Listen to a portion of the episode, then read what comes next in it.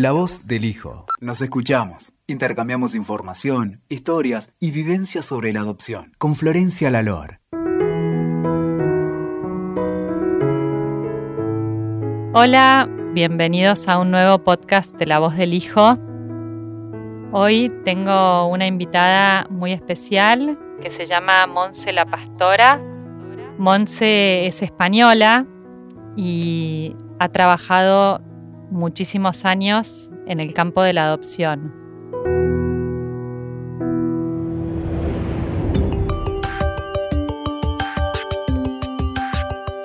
¿Cómo estás, Monse? Pues muy buenas tardes, muy bien, muchas, muy agradecida por vuestra invitación. ¿Querés contarnos un poco, Monse, sobre tu carrera profesional y sobre tu trabajo? Sí, encantada de hacerlo. Bueno, yo soy psicóloga clínica. Mm, desde que tengo uso de razón quería ser psicóloga desde chiquitita y bueno, pues eh, fue lo que estudié. Empecé a trabajar en psicología clínica, soy especialista en clínica, pero pues en un momento determinado en el Colegio de Psicólogos de Madrid abrieron una lista para que algunos psicólogos pudiéramos valorar a las familias adoptivas. Esto fue por el año 98, 96 por ahí. Y yo me presenté y entonces, nada, empezamos a valorar y un grupo de psicólogos nos juntamos porque nos parecía una situación muy, no complicada, sino que queríamos eh, valorar con objetividad, ¿no? Entonces, eh, bueno, de ahí, de todo, estuvimos siete años trabajando, salió el CUIDA, que es un test de valoración para adoptantes, y bueno, a mí me apasionó este mundo, no había nada por aquel momento, entonces yo leía todo lo que caía en mis manos, con una compañera decidimos escribir un libro que nos pidieron y entonces nos fuimos recorriendo todas las casas de la Comunidad de Madrid en donde había niños adoptados y nos quisieron recibir para coger de primera mano pues datos, ¿no? Y fruto de esa experiencia salió el libro Niños adoptados, estrategias para afrontar conductas. Y yo seguí, seguí estudiando, haciendo cosas, me metí en el servicio de adopción de, de Madrid. Y luego, bueno, pues eh, como siempre, yo quería hacer las cosas lo mejor posible y entonces formé Psicoveritas, que es un centro de psicología y adopción. Podéis ver en la página www.psicoveritas.es y hice un centro y luego hice otro. Y ahora en Madrid hay dos centros. Y la mayoría de las cosas que hacemos están casi todo orientados mucho en adopción, aunque trabajamos también con clínica general, somos un equipo. Y bueno, trabajamos con técnica de tercera generación. Y, nada, yo seguí de esto hace ya unos cuantos años y bueno, pues me interesa todo, ¿no? Me interesa hasta que en un par de ocasiones me he ido a Etiopía a hacer de voluntaria un orfanato porque consideraba que de alguna manera pues aquí ya había visto un montón de cosas, pero me faltaba ver la otra parte, ¿no? De cómo están los niños, cómo son los orfanatos. Y bueno, fueron experiencias enriquecedoras y nada, de todo esto luego salió otro libro que se llama mm, Adopción, Trauma y Juego, ¿no? en el que nos basamos una compañera y yo en estructurar juegos en función de la maduración del cerebro, ¿no? que luego hablaremos. Ahora acabo de meter otro libro en imprenta que se llama Psicología del bebé adoptado y bueno, pues sigo, sigo trabajando, ¿no? intentando incorporar todo lo que sale y que creo que es bueno para, para los niños y para los pacientes. ¿no? Qué bueno, qué bueno. Me parece muy interesante tu recorrido. Monse, ¿querés contarnos un poco sobre el tema que decidimos hablar hoy, que es adopción y trauma? Sí, la verdad es que es un tema que yo creo que tenemos que profundizar bastante porque desde, desde lo social es como que no hay todavía una buena lectura de lo que es la adopción. ¿no? El trauma, la, adopción supone un trauma no por el hecho de adoptar, evidentemente, sino por el abandono. el abandono es un trauma por sí mismo. ¿no? Hay una autora que lo habla de la herida primaria, pero hay muchos autores, ¿no? Brozinski, Sugerar, y desde luego yo así lo considero. De hecho, eh, trabajo con adultos adoptados que han sido adoptados con tres horas y ellos tienen esa herida. Ellos te dicen que no se han sentido abandonados, pero sí que han vivido las consecuencias del abandono. ¿no? Entonces tenemos una memoria implícita en donde eso se nos va a quedar grabado. Y mm, bueno, pues veréis que los niños adoptados, las personas adoptadas, sienten muchísimo rechazo ante cualquier cosa. Y es porque está grabado en su cerebro, en su psiquismo, esa sensación de rechazo de cuando la mamá lo abandonó. Entonces, en general, eh, cuando adoptamos un niño, no trae un trauma único, como puede ser el abandono de tres horas. Normalmente hay otras situaciones que, lo, que, bueno, que hacen que esa historia no sea mm, pues, fea de alguna manera. ¿no? Pues hay negligencia, hay hambre, hay maltrato físico, psíquico, sexual. Entonces, todo eso lo que hace es que el cerebro del niño o del bebé se deforme, por decirlo de una manera clara, estructural y funcionalmente. O sea, lo que estamos viendo, lo que ya se está viendo es que, bueno, todos sabemos ya que eh, lo más importante en el desarrollo de una persona son los tres primeros años, pero el primer año es fundamental. Entonces, ese cerebro es como si cuando el bebé nace es un cerebro que está sin cocer, está crudo porque no tiene espacio dentro del útero para madurar. Entonces madura fuera. Entonces todo ese entorno va a hacer que esa maduración sea de una manera u otra. El cerebro está como programado para una serie de cosas y no para otras. Imaginaos un niño de tres años que sufre un abuso sexual. El cerebro no entiende qué es lo que está pasando. Ese niño no sabe. Es como si pusiéramos pues, eh, un zapato pequeño a un niño que usa un 35, le ponemos un 33.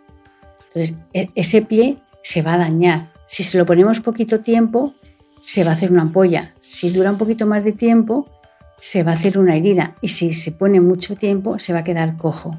Va a andar y va a hacer otra serie de cosas, pero no va a poder correr porque ese cerebro no va a poder funcionar como funcionan los demás. Pensad que en el primer año de vida hay 4,7 conexiones neuronales por minuto en un bebé. Entonces, cuando esto no es así, pues lógicamente esa falta de conexiones va a hacer que ese cerebro no tenga las funciones como el debido. Un ejemplo, si a un bebé se le tapan los ojos cuando nace, llega un momento, a lo mejor a los 5 años, está totalmente oscuras, que ya no puede ver, no va a poder volver a recuperar la vista, porque las conexiones que son las encargadas de recibir, interpretar la luz y traducirla, han dejado de funcionar.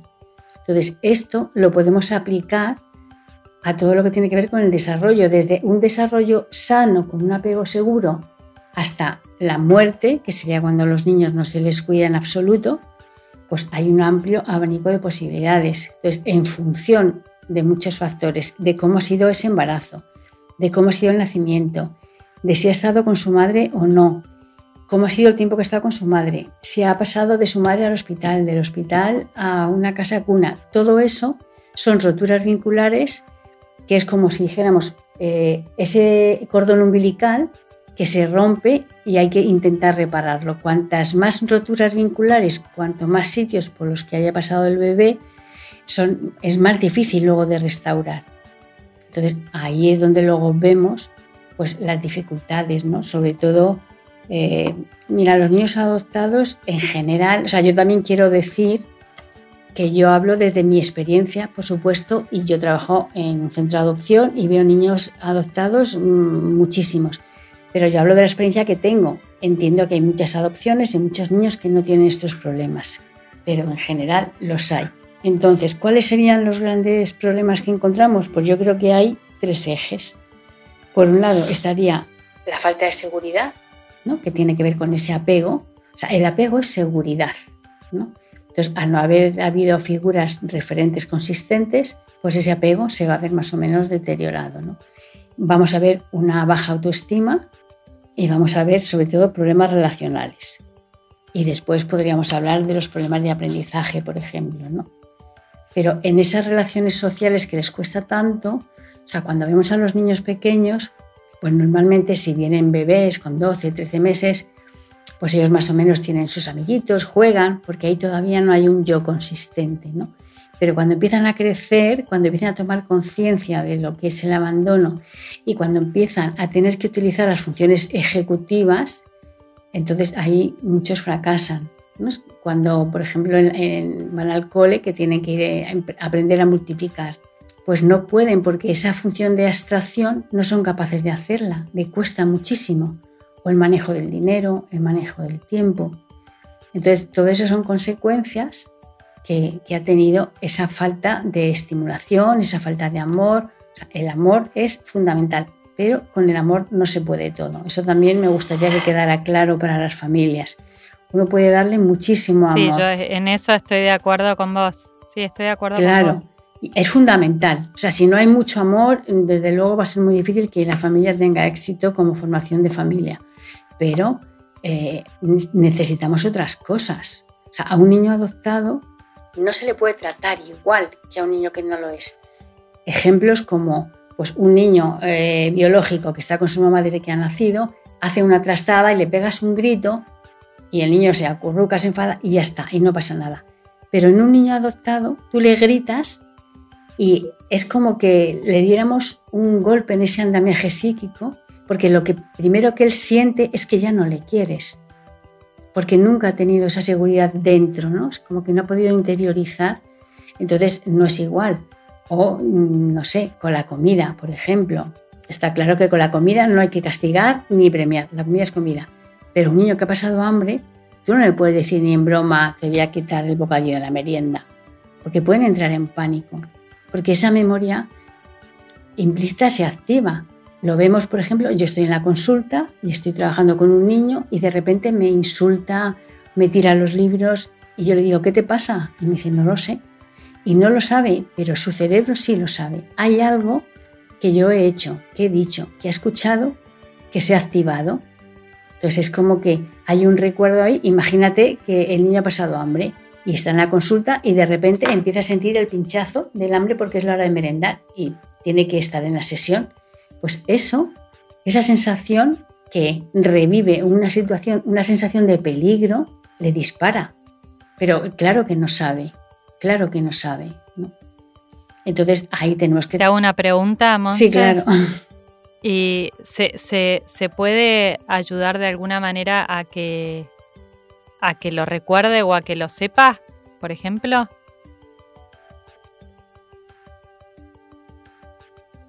Sí. Bueno, a ver, por un lado, eh, yo creo que eh, en esto la psicoeducación es muy importante y es algo que nosotros se lo podemos decir, ¿no? Si él hace algún comentario, pues seguramente cuando eras pequeño había momentos en que tenías hambre y lo has pasado mal y ahora. Lo que pasa es que en esta situación que yo te describo antes no, probablemente no lo sabe. Sí que con MDR, que es una terapia de tercera generación en la que en Psicoveritas todo el mundo trabaja con MDR, sí podemos llegar. Sí, sí, la conozco. La conoces, ¿no?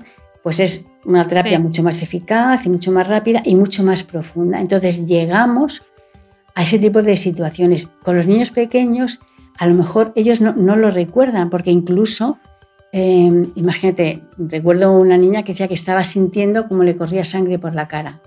Y a lo mejor tenía dos años. Entonces ahí no hay un recuerdo eh, semántico, hay un recuerdo corporal y un recuerdo de sensaciones. Entonces, eso sí se le puede traer a la mente y por supuesto con MDR se va, lo vamos a elaborar. Pero cuando los niños te cuentan que niños un poquito más mayores, pues que han, tenido este tipo de recuerdo, por supuesto que eso se puede trabajar. Y yo creo que es bueno ponerlo en voz alta. O sea, una cosa que yo les digo a los padres, mira, ayer tuvimos un grupo de padres que, por cierto, os animo es un grupo de padres adoptivos que tenemos de todo el mundo y nos reunimos todos los jueves a las 7, son 20 euros al mes, las cuatro sesiones. Entonces yo les decía que hay que decirle a los niños las cosas y, explicárselas porque para ellos es importante que nosotros les podamos decir, pues mira, esto creo que te pasó, seguro que estás muy enfadado cuando sientes que o recuerdas que tu madre te abandonó. ¿No? Este tipo de cosas que nosotros como adultos podemos poner en palabras para poder ir estructurando su mente, ¿no? El lenguaje es el que estructura el pensamiento. Entonces, cuando están con una rabieta, cuando están con estas actitudes que no sabemos, nosotros sí que podemos poner en palabras, pues me parece que hoy eh, estás enfadado porque la profesora te regañó. O ahora que yo te he dicho esto, creo que estás sintiendo que no te quiero. Yo te quiero. Esto que has hecho no me gusta, no está bien pero yo te sigo queriendo. Esos son mantras que nosotros tenemos que decir siempre. Y por supuesto los recuerdos, pues nosotros a veces en función de la historia que los padres saben, de lo poco que pueden saber, pues sí que podemos ir diciendo cosas. Eso ya lo tenemos que ver en función de cada niño, de la madurez, de cómo se dice, de lo que se dice. Y por supuesto siempre es un trabajo con los padres. Son los padres los que tienen que estar ahí diciéndole las cosas, ¿no?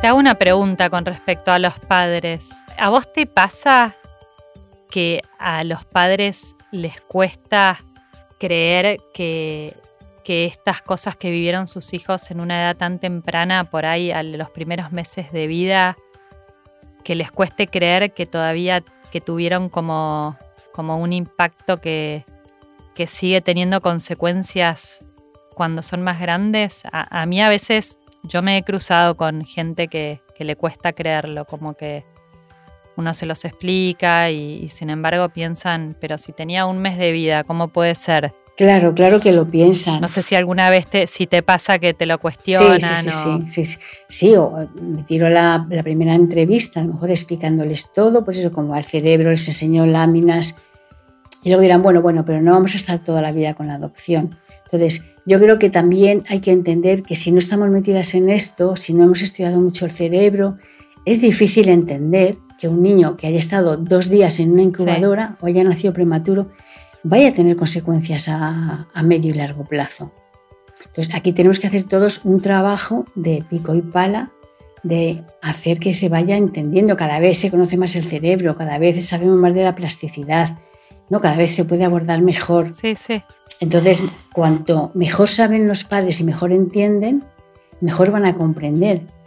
¿Qué pasa? Que estos niños muchas veces tienen aspecto de normalidad, entre comillas, pero no hay un funcionamiento normal. ¿no? A lo mejor estás hablando con ellos y salen por peteneras, no responden de manera coherente a la pregunta o no pueden estudiar. Por ejemplo, con el déficit de atención, que lo veréis vosotros también, es horrible porque les cuesta mucho concentrarse. Entonces yo le digo a los padres, a ver, tú imagínate que todos cuando nacemos tenemos una historia de vida y esa historia de vida en nuestro cerebro genera una música.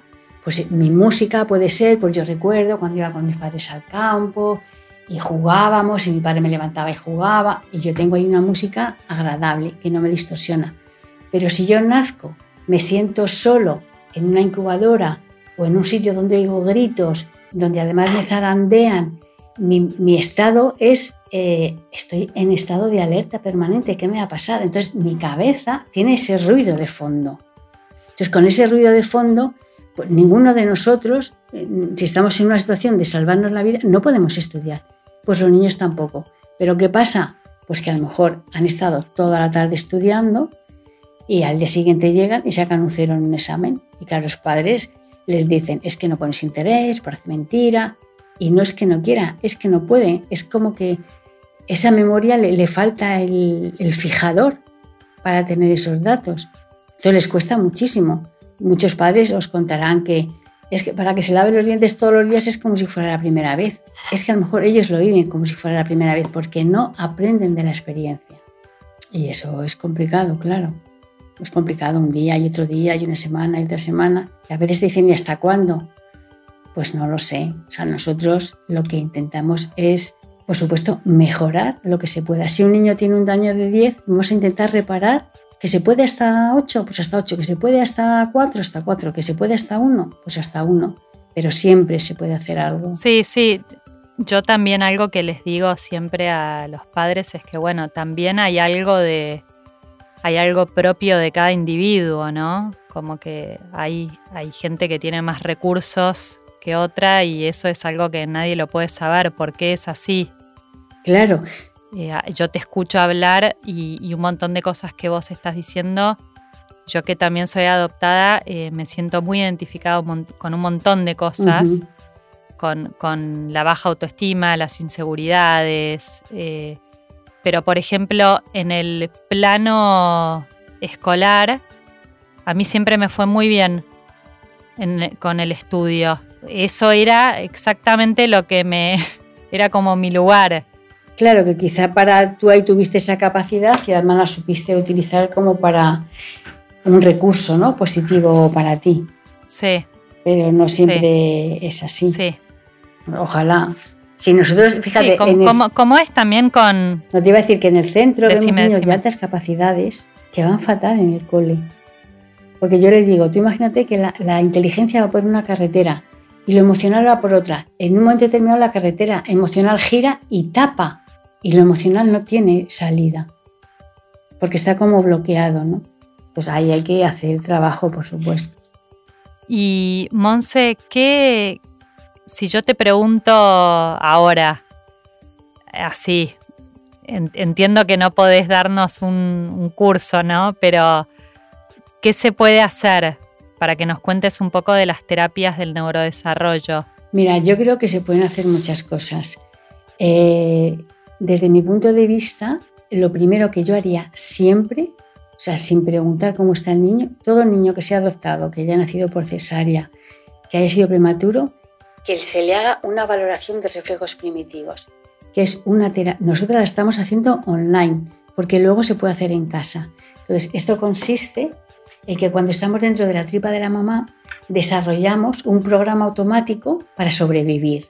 ¿no? un bebé le pones la mano al carrillo y él va a mover la cabeza para succionar, porque si no sabe succionar, se muere. Si le pones la, le pasas la mano por la columna vertebral, se, va a ascender los brazos. Ese es un reflejo de miedo.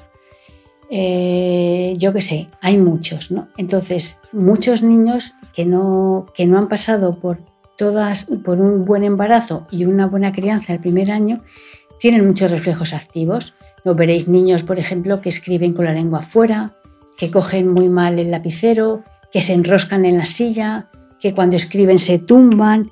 Y no es que estén, sean vagos, es que el reflejo, eh, ahora no me acuerdo cómo se llama, el, que el de sostén cefálico, no está lo suficientemente maduro, entonces el niño tiene que hacer un sobreesfuerzo para sujetarlo. Y todo eso tiene mucho que ver en el aprendizaje. Entonces, lo que, hace, lo que te digo que es muy fácil, se hace una valoración en el centro o por online, como sea, que dura hora y media, dos horas. Y ya con esa valoración, los padres salen con los ejercicios que el niño tiene que hacer en casa, que son a lo mejor 10 minutos de ejercicios de, pues se le tumba en el suelo y se le mueve, se le coge la cintura como si fuera una croqueta, ¿no? Un juego. O en una silla giratoria, un minuto para madurar el sistema vestibular. O unos movimientos rítmicos. Y al cabo del mes vuelve, se hace un seguimiento y se le pregunta, bueno, pues la, terapeuta del desarrollo le vuelve a valorar, entonces le cambia los ejercicios, le dice este ya está integrado, este no. Es una terapia larga porque mínimo habrá que estar a veces un año, pero vemos a veces, eh, Florencia, es que es increíble que en pocos meses cómo florecen. Entonces, eso sería madurar, o sea, una terapia que si nosotros somos un árbol, estamos madurando las raíces, ¿no? Y luego, pues, eh, integración táctil, por ejemplo, estos niños que no tienen una buena noción de su cuerpo, pues es como uno de los reflejos que hay, pero solo en la sesión se toca a los niños de una determinada manera que van integrando ese esquema corporal, ¿no? Que vemos que le dices, haz un, dibujo y empieza a dibujar por los pies, ¿no? Hacemos también eh, neurofeedback. Neurofeedback es una terapia que lo que hace es eh, cambiar la actividad eléctrica del cerebro. ¿Cómo se hace esto? Pues se hace un electroencefalograma y se mide cómo está la actividad. Entonces te dice, pues en este área de aquí hay una onda lenta y tenía que haber una rápida. Entonces, eh, bueno, el QEG, o sea, el electroencefalograma es como la radiografía y el tratamiento es el neurofeedback. Entonces, se le pone al, al paciente unos sensores en la cabeza que son sensores, no da ningún tipo de estimulación, y recoge esa actividad cerebral y se conecta con un ordenador. En ese ordenador tú estás viendo una película, por ejemplo. los niños pues eligen la que quieran. Entonces cuando empiezas a verlo, eh, solamente se ve como en un cuadradito del centro de la pantalla. Entonces el tratamiento se ha programado para que cada vez que tú emitas la onda que tienes que emitir, por ejemplo la, rápida en la zona 4, la pantalla se va abriendo, de forma que el cerebro va entrenándose para cada vez emitir más esa, onda, de forma que al final la va cambiando. ¿no? Y esto le regula, le regula mucho. Trabajamos con MDR, por supuesto, desde niños chiquititos de dos años hasta 99. Y luego, mm, vamos, yo creo que lo más terapéutico es jugar, jugar, jugar, jugar y jugar. Música y deporte, música y deporte. Qué bueno, qué bueno. Me parece muy interesante todo esto. Me dan ganas de empezar a estudiar todo esto de vuelta desde el principio. Claro, que uno no puede estar en todo, ¿no? O sea, yo, bueno, tengo un equipo y yo me dedico sobre todo a supervisar y hay una terapeuta del desarrollo, hay neurólogas psiconeurólogas, porque no podemos, yo creo que es mejor dedicarte a porque es, hay todo tanto y tan bonito y, todo dices, madre mía, qué maravilla, a mí es que me apasiona, pero al final si abarcamos mucho, hombre, está bien saberlo y conocerlo y saber un poco de qué va. Es verdad, pero... es verdad. Hmm. Y Monse, ¿qué, les dirías a si, si se te acercan personas que están pensando en empezar un proceso de adopción, ¿cuál sería tu, consejo o tu sugerencia más importante? Pues que, eh, que, lean sobre adopción, que se metan en algún grupo, que conozcan a qué se enfrentan. Porque eh, si tú sabes que a lo mejor ese niño no te va a dar un beso hasta que pase un año, o que no va a ser primero de la clase ni va a ir a estudiar violín como tú querías, te vas a encontrar un niño real, porque si no se corre el riesgo de encontrar un niño que no es lo que tú habías pensado y ahí hay un choque. Entonces, que lean, que se preparen y que sepan. Mira, yo tengo familias que han estado conmigo desde antes de adoptar unos años y luego llegan y te dicen, es que ya me lo sé todo, pero me da igual. Es verdad, cuando llega el momento, pero es muy diferente que tú sabes que, que has perdido los nervios, pero sabes de dónde tienes que abordar eso sabes que si tu niño está en esa situación, eh, puede estar muy relacionado con su abandono, puede estar relacionado con que está pensando en su madre biológica si estamos en adolescencia, puedes pensar que alguien ha dicho algo y cómo él lo ha interpretado. Pues eso te da armas para enfrentarte. O sea, cuanto mejor sepamos, mejor nos podemos enfrentar y más recursos tengamos. Sí, Y por supuesto que ellos también se hagan una miradita, porque a veces eh, parece que todo viene de los niños, ¿no?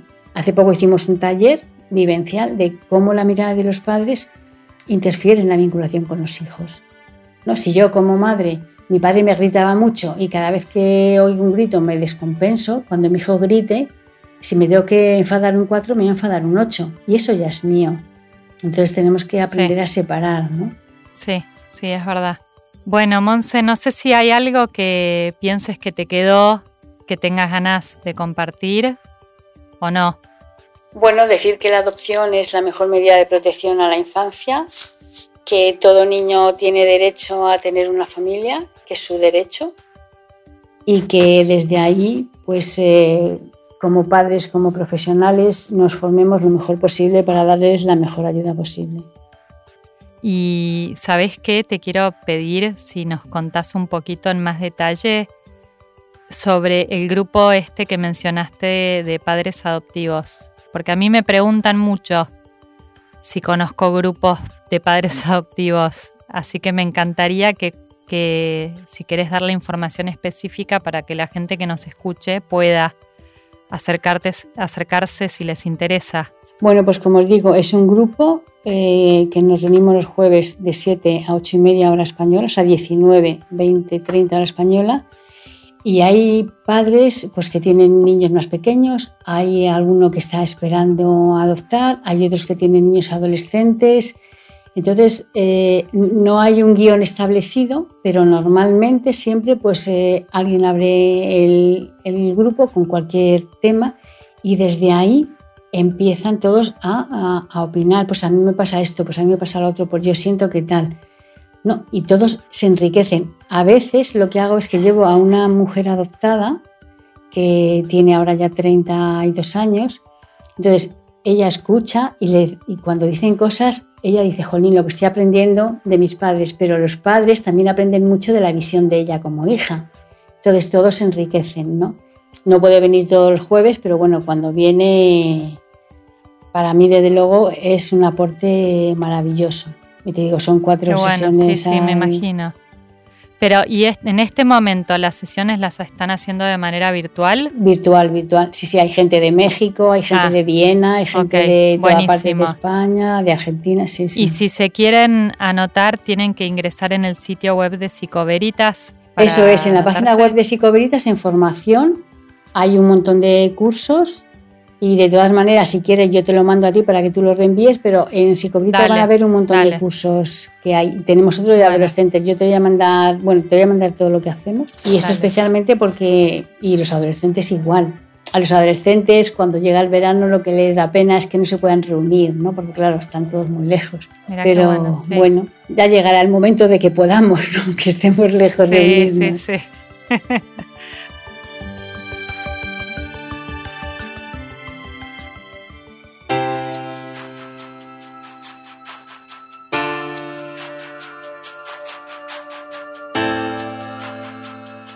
Bueno, Monse, quiero agradecerte muchísimo, la verdad, tu tiempo, todo lo que nos contaste es súper interesante y yo siento ya que aprendí habiéndote escuchado en este rato, así que muchísimas gracias. Un placer para mí. Bueno, y agradezco a todas las personas como siempre que escuchan. Les recuerdo que si quieren más información pueden ingresar al sitio de La Voz del Hijo, que es www.lavozdelhijo.org y también pueden seguir en las redes a La Voz del Hijo, en Instagram y en Twitter. Y nos vemos la próxima.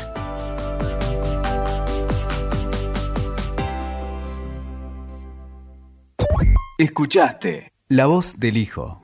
WeToker. Sumamos las partes.